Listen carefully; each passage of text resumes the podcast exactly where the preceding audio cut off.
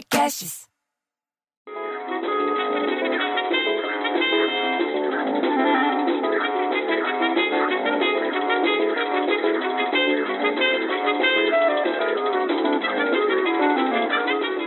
Porra, bicho, eu vou arrancar da tomada esse rádio pra parar de tocar essa música. Porra, bicho, você acha que pode um negócio desse? Todo dia, todo dia. Alô? Não, o Lelis, o Lelis pediu pra você. Não. Não, ele, não, não, ele quer que você. Não adianta falar com o Birajara, bicho. Ele tá lá em Belém.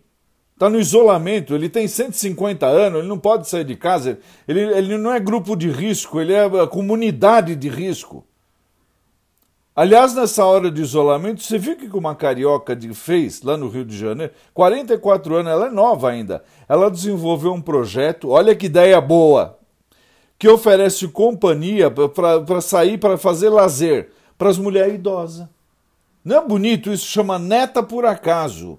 E é bom para aliviar a rotina, a solidão das idosas nesse período agora, que está todo mundo meio né, com os nervos à flor da pele. É uma maravilha isso. Então, diz que é para ir junto no shopping, para ir no cinema, para ir comer no restaurante, para praia. Não é agora que ela vai fazer isso. Mas está feito o projeto, você entendeu? Ela já pensou em alguma coisa. Quando passar isso, ela vai junto. E se a velhinha precisa ir no supermercado, ela vai junto. Ela é uma neta.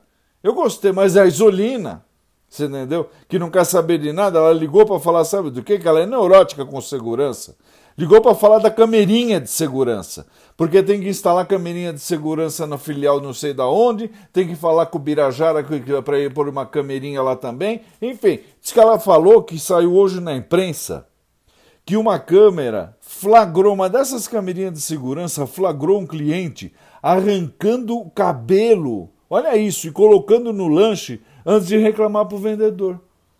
Aí diz que o comerciante até perdoou, ele ficou inconformado, mas perdoou, porque ele, acho que ele entendeu que a pessoa é meio louca para fazer um negócio desse. O dono da banca de lanche, ele disse que ele fez outro cachorro quente para cliente, era uma mulher, lá em Mandaguaçu. Aí o homem contou sobre o que, que ele soube que tinha acontecido após verificar as imagens. É o tal da camerinha funcionando, bicho. Agora, o Lelis e o Birajara tinham falado disso, mas eles mudaram de assunto. Entendeu? Eles não queriam mais falar da Camerinha porque eles queriam falar que deu virada, deu Atlético. Entendeu? O Corinthians foi cirúrgico no primeiro tempo, eles que falaram ontem.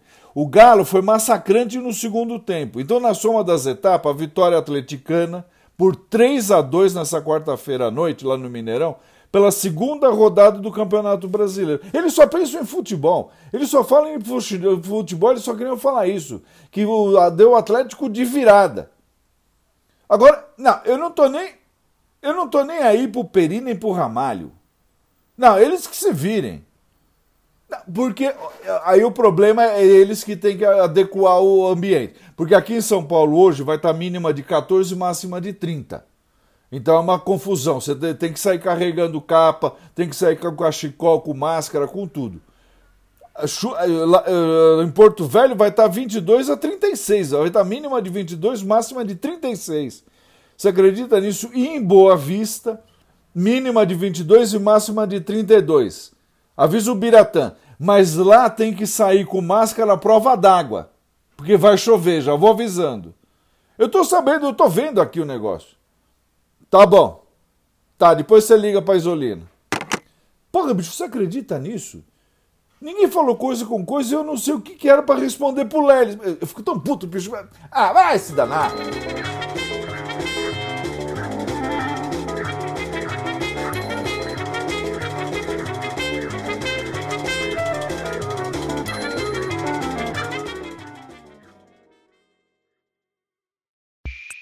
Esse podcast foi editado por Rafael Sales e Júlia Fávero.